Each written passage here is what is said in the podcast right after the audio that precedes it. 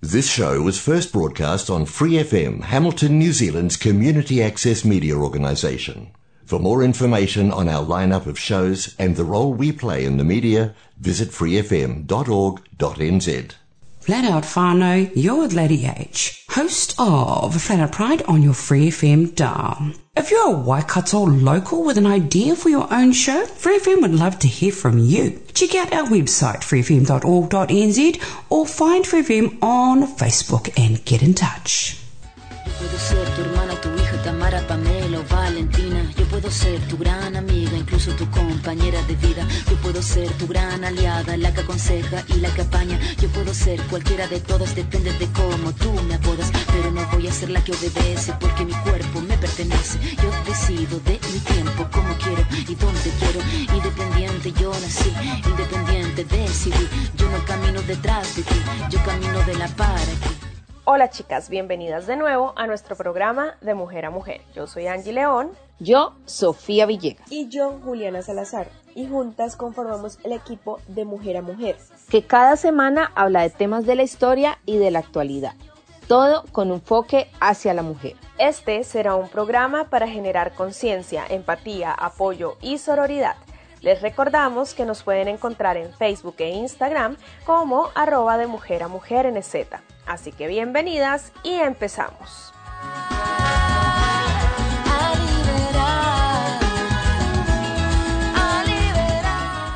Hola a todas, mi nombre es Angie León y estamos de regreso con la sección de especiales en nuestro programa de Mujer a Mujer, Momentos de Café, en donde nos dedicamos a destacar a todas aquellas mujeres que trabajan en distintas áreas en temas relacionados sobre el género femenino o de quienes amamos su labor como mujeres. Momentos de Café está al aire una vez al mes y podrán acceder al material audiovisual en, es, en nuestra página web www.demujeramujer.nz. Allí podrán encontrar un espacio de escucha y de apoyo para todas ustedes, nuestras queridas oyentes.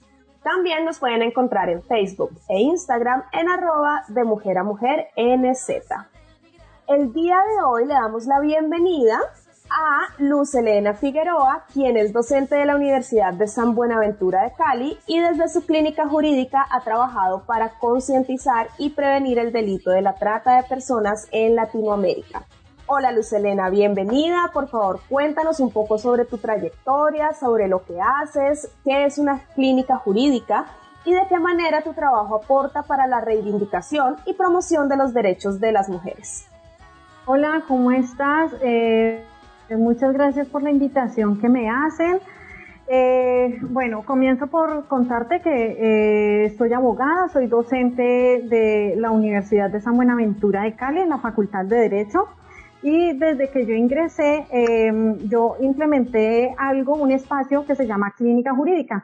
En la clínica jurídica con nuestros estudiantes que están en práctica ya de los últimos semestres, nosotros lo que hacemos es adelantar eh, acciones de litigio estratégico. ¿Qué quiere decir litigio estratégico? Son acciones eh, judiciales o no judiciales que tienden a la protección de los derechos de, las, de grupos de personas vulnerables.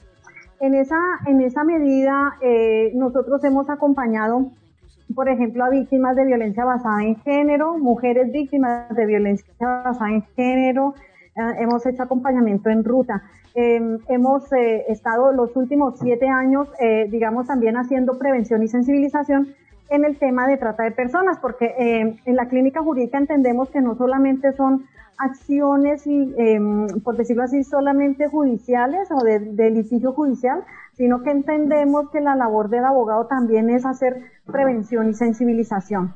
¿Cómo empecé con el tema de la trata de personas? Cuando yo llegué a la Universidad de San Buenaventura hace siete años, yo, yo ya había hecho, digamos, unos, eh, unos acompañamientos en la clínica jurídica de la Universidad ICESI de Cali. Entonces, cuando yo llegué a la Universidad de San Buenaventura, eh, hablé con nuestra decana y nuestra decana estuvo de acuerdo con que implementáramos ese espacio también en la Universidad de San Buenaventura. Empiezo yo en esa búsqueda eh, de informarme sobre, digamos, los derechos humanos en Cali. ¿ya? Entonces, una de las cosas que hice fue revisar el informe de la Personería Municipal de Cali sobre los derechos humanos en Cali en ese año. Revisé yo el, el informe y vi eh, el tema de trata de personas. Era la primera vez que, que, una institución pública hablaba de trata de personas, la primera vez para mí. Entonces me llamó mucho la atención. Eh, conseguí una cita con uno de los funcionarios de la personería de Cali, que pues coincidencialmente fue docente de nuestra universidad y siempre trabajó el tema de derechos humanos. Entonces me vio como muy interesada en el tema y me dio bibliografía y por ahí arranqué. ¿ya? Entonces yo dije, bueno, esto, esto es, es algo novedoso, es algo de lo que en las facultades de Derecho no se habla y es horriblemente lesivo a los derechos humanos de las personas.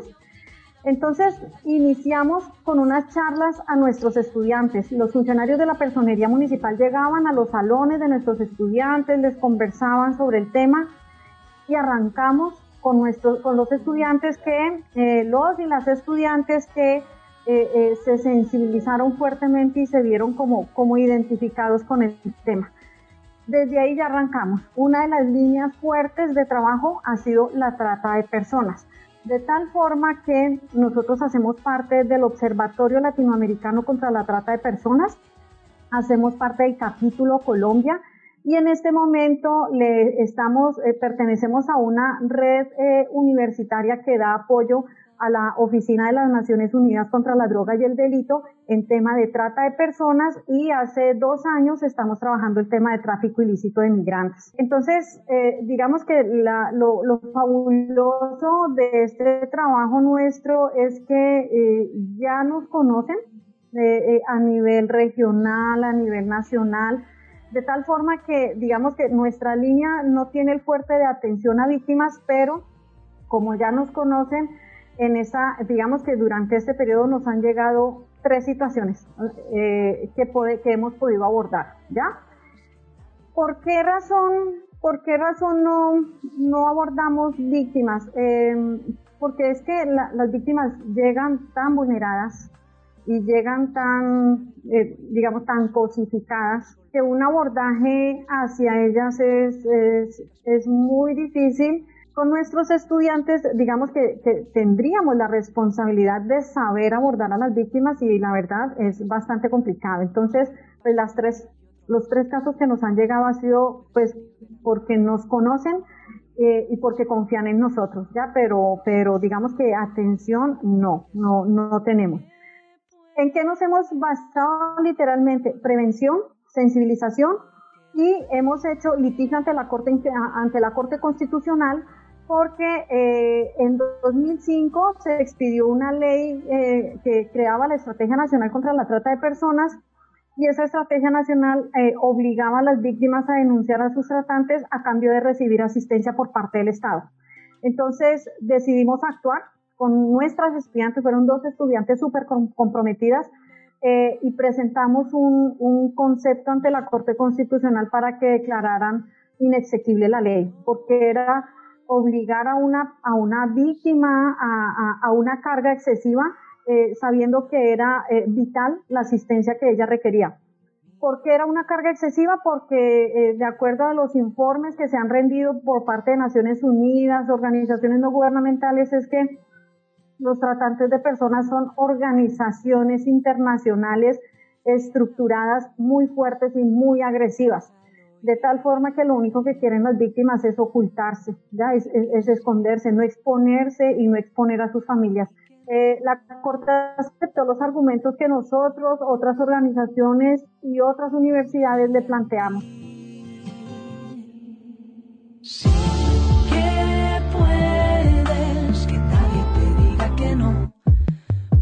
Que sí.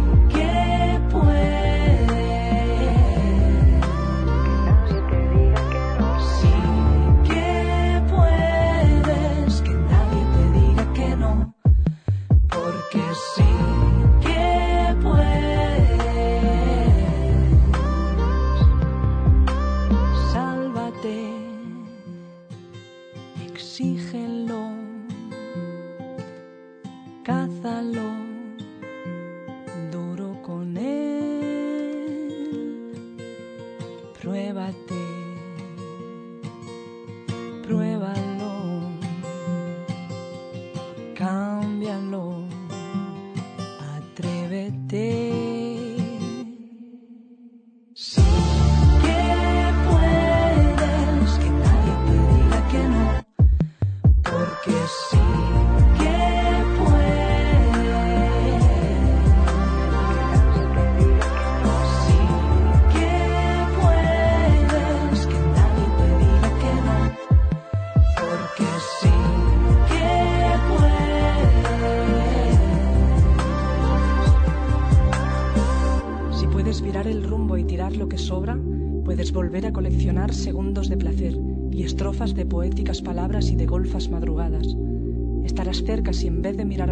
echas a caminar. Si puedes alcanzarlo, mira, lo tienes delante. Puedes dar un paso y otro y otro más, casi lo tienes. Puedes salir del armario, cogerlo por el mango, échale ovarios. No te deseo suerte, no hace falta, porque sí que puedes, que nadie te diga que no, porque sí Bueno, de acuerdo a lo que nos has contado hasta ahorita eh, sobre lo que hace la clínica jurídica, mm, me gustaría preguntarte y conocer un poquito más sobre pues el delito de la trata de personas, porque pues creo que todavía nos sigue nos sigue pareciendo algo un poco ajeno. Entonces, sí, o sea, quisiera preguntar, bueno, ¿qué es el, el delito de la trata de personas? Ok, eh, Así como se llama trata de personas porque se ha documentado, se ha judicializado, ha- ha- han habido víctimas eh, no blancas, eh, no mujeres y víctimas niños, niñas y adolescentes. Entonces se trata de personas, literal, ¿ya?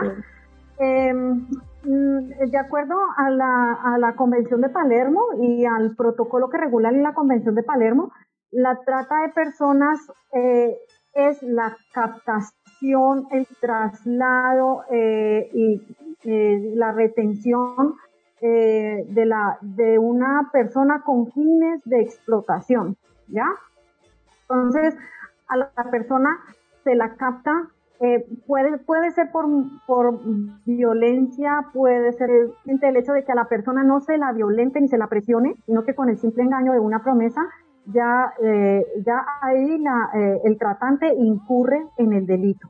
Entonces, cuando hablamos de captación, traslado, acogida, estamos diciendo que es, es un delito con varios verbos rectores a hay varias modalidades. Eh, nuestro Código Penal, ajustándose a la Convención de Palermo en el artículo 188A del Código Penal, establece eh, la modalidad de explotación sexual, que es la más conocida. ¿ya? Cuando nosotros ah, mm, hablamos trata de personas, inmediatamente hablamos explotación sexual. Entonces es, la más conocida. Hablamos de explotación sexual, hablamos de matrimonio servil, que ca- casi no se conoce, hablamos de eh, tráfico de órganos, que tampoco la gente lo relaciona con, el, con el- la trata de personas, hablamos con- de la mendicidad ajena y el trabajo forzado, ¿ya? Generalmente la explotación sexual, eh, digamos, de acuerdo a los, a, los informes que han sacado organizaciones no gubernamentales y, y que ha sacado la Oficina de las Naciones Unidas contra la Droga y el Delito, generalmente eh, la explotación sexual se da contra mujeres. El trabajo forzoso generalmente se da contra hombres y se han visto casos terriblemente dramáticos. No quiere decir que la explotación sexual no sea también eh, eh, en el que no sean víctimas hombres, no, sino que mayoritariamente y preferiblemente han sido las mujeres. Y la trata puede ser interna, es decir, las víctimas pueden quedarse dentro del territorio nacional o puede ser externa. ¿ya? Entonces, eh, la externa es que cruza fronteras. ¿Cuál es la diferencia entre la trata de personas y el tráfico ilícito de migrantes? En la trata de personas, no necesariamente la víctima va a cruzar la frontera de manera irregular. Es decir, la víctima puede llegar a otro país con su pasaporte, con su visa, con todos los papeles en regla y no va a tener ningún problema. Sin embargo, eso no va a eximirla de la explotación. A veces la persona es víctima de los dos delitos.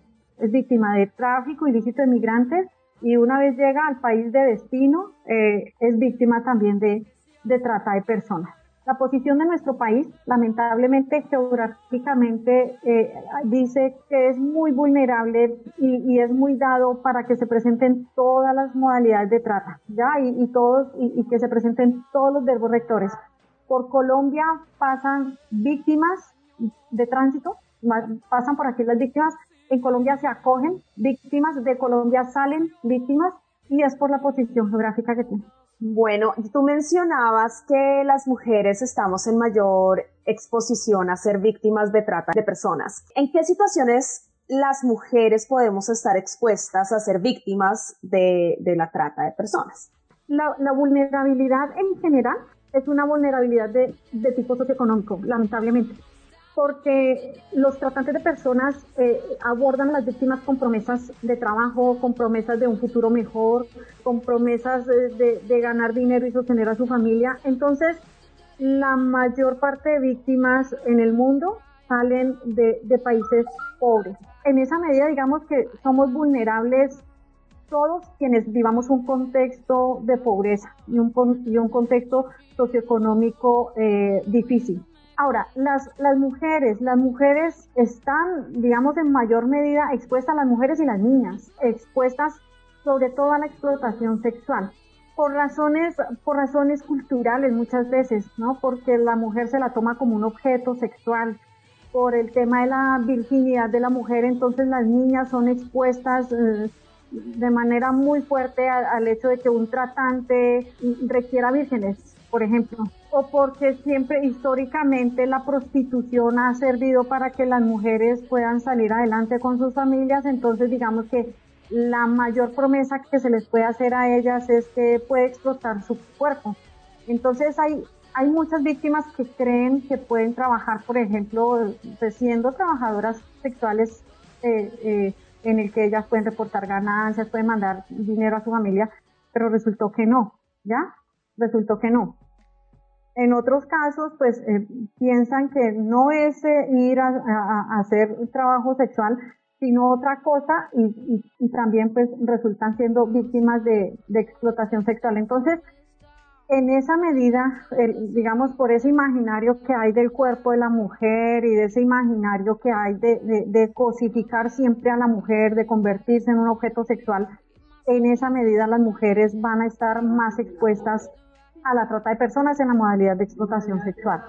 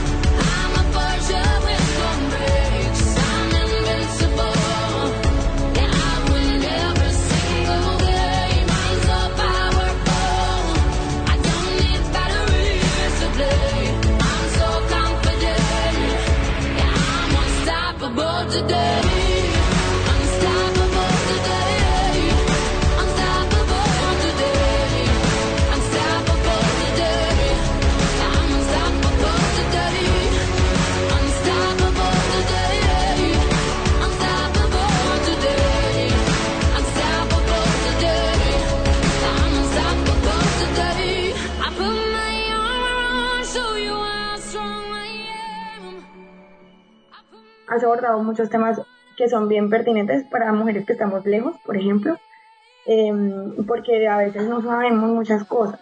Entonces, ah, pues quería preguntar cómo conectado a lo, que estabas diciendo hace un ratico sobre la manera en la que, digamos, podemos como prevenirnos. O poner mucha, mucha atención a eso de que eso tan fácil no dan tanto, ¿ya?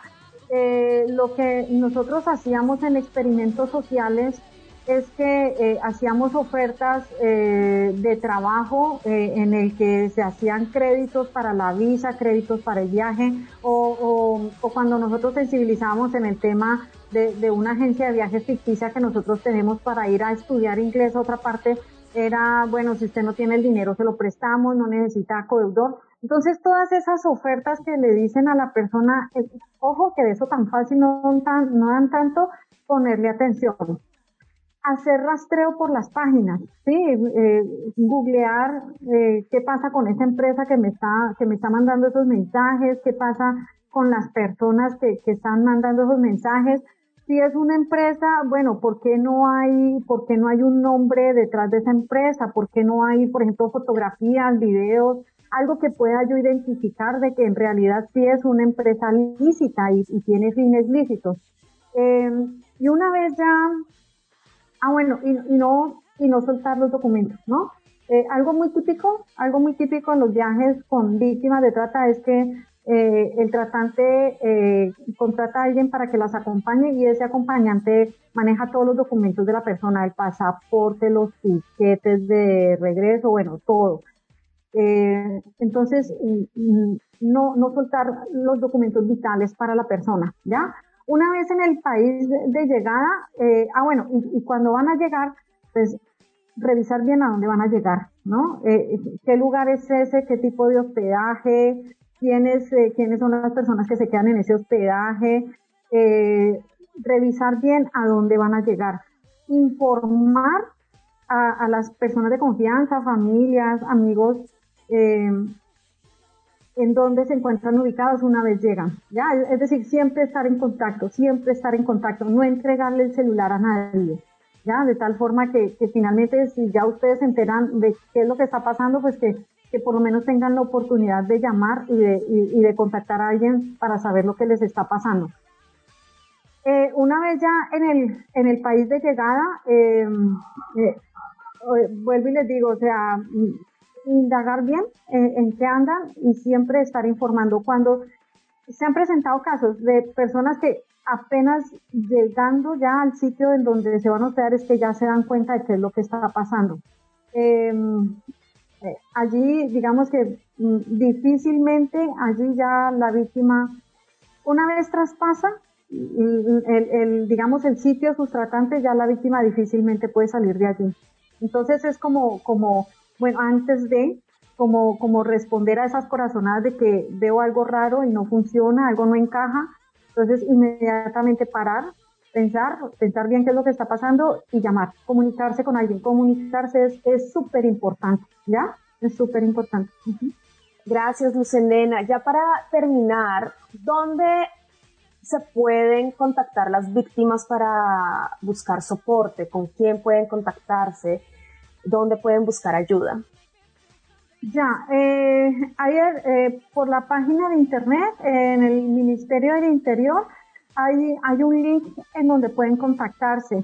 Eh, Migración Colombia también tiene contactos. Migración Colombia, digamos que tiene, tiene funcionarios públicos mm, bastante sensibilizados con el tema y hay un 018000 que van a encontrar en el, en el link del Ministerio del Interior a donde pueden llamar sin ningún problema.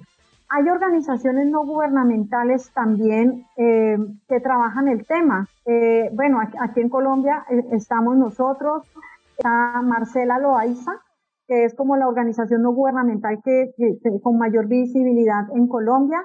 Entonces, mm, miren, miren que hay, o sea, hay, muchos puntos de acceso para que la víctima pueda comunicarse. En el exterior puede comunicarse con la Cancillería, ¿ya? Si, si, si no hay forma de comunicarse con el Ministerio del Interior, eh, pueden comunicarse con las embajadas, consulados o con la Cancillería. Cuando la víctima es rescatada de mm, fuera del país, es la Cancillería la que se encarga de, darle la asistencia y de repatriarla, hacer todos los trámites necesarios para repatriarla. Si la víctima ve que es un peligro eh, volver, eh, puede solicitar asilo. ¿Ya? Dependiendo del país en el que se encuentre, puede solicitar asilo. Por ejemplo, en los Estados Unidos, eh, digamos que allí las reglas de los Estados Unidos dicen que debe denunciar a sus tratantes y a cambio le pueden dar la visa T. Ellos le, llaman la, T sin ningún problema y le dan protección. Entonces, pues allí las víctimas no tendrían problema pues con la denuncia. Y en otros estados también, digamos que la convención de Palermo le otorga esa, esa garantía a la persona de que si no hay posibilidades en el país de origen, eh, puede solicitar el asilo en el país en donde se encuentra. Y digamos en el caso de a nivel internacional, ¿qué entidades, o sea, a cuáles entidades, digamos, se puede contactar? Por ejemplo, no sé, de pronto la Cruz Roja Internacional o entidades así, pueden también apoyar. Ajá, el Comité Internacional de la Cruz Roja puede eh, hacerlo. Eh, Oficina de las Naciones Unidas contra la Droga y el Delito eh, que se encuentre ubicada en la región en donde se encuentra la persona. Bueno, yo, yo diría que por ahora estas dos. ah, bueno, la Organización Internacional para las Migraciones, OIM, también ha sido fundamental en el tema de asistencia a las, a las víctimas de trata. Entonces, pues hay, hay una red hay una red grande de, de, instituciones que pueden dar asistencia, que pueden hacer sentir que la persona no está sola. El problema es que a veces las personas no las conocen. No las, no las conocen. Bueno, yo creo que pues hasta ahora hemos recogido como la información más relevante, pero no sé si de pronto quisieras decir algo más. Sí, a ver, eh, sobre, sobre los casos. A ver, lamentablemente en Colombia con el conflicto armado se han exacerbado los casos de una manera terrible. Y con el problema de la pandemia en el mundo también. La pandemia y ya Naciones Unidas sacó, digamos, un comunicado en mayo pasado diciendo que la pandemia había, había expuesto en, en, gran medida a las víctimas y a las personas para ser víctimas. ¿Por qué razón? por las condiciones de pobreza en las que nos estamos sumiendo por la pandemia y porque los países están tomando medidas que no están teniendo en cuenta las víctimas, es decir, eh, las medidas de cuarentena, las medidas eh, de toques de queda y de aislamiento hacen, por ejemplo, que se pare el transporte y eso expone a la víctima en el lugar en el que se encuentre a que si no sale de allá puede salir mal librada y puede inclusive perder la vida y ese fue el último caso que nosotros atendimos. Elena, de verdad que muchísimas gracias por toda la información, por brindarnos este espacio. Trabajando en alianza y en alianza con De Mujer a Mujer, que me encanta el trabajo que hacen ustedes, es fabuloso, de verdad las felicito. Ay, gracias, muchas gracias. Muchas mujeres aquí no conocen mucha información y está creo que está perfecto. Muchas gracias. Bueno, muchas gracias a ustedes. Chao. Chao. ¿De qué hablamos en De Mujer a Mujer? Hablamos de música, cine, televisión, noticias destacadas, derechos humanos y de las mujeres y niñas, sexualidad, mujeres importantes y mucho, mucho más. Todo enfocado en nosotras, las mujeres. Así que no te pierdas ninguno de nuestros programas. Regresaremos con más temas la próxima semana aquí en De Mujer a Mujer. Y no olvides seguirnos en Facebook e Instagram en arroba de Mujer a Mujer NZ. Las esperamos. For more episodes, use the for iOS and Android devices, or subscribe to this podcast via Spotify, iHeartRadio, or Apple Podcasts. This Free FM podcast was brought to you with support from New Zealand On Air.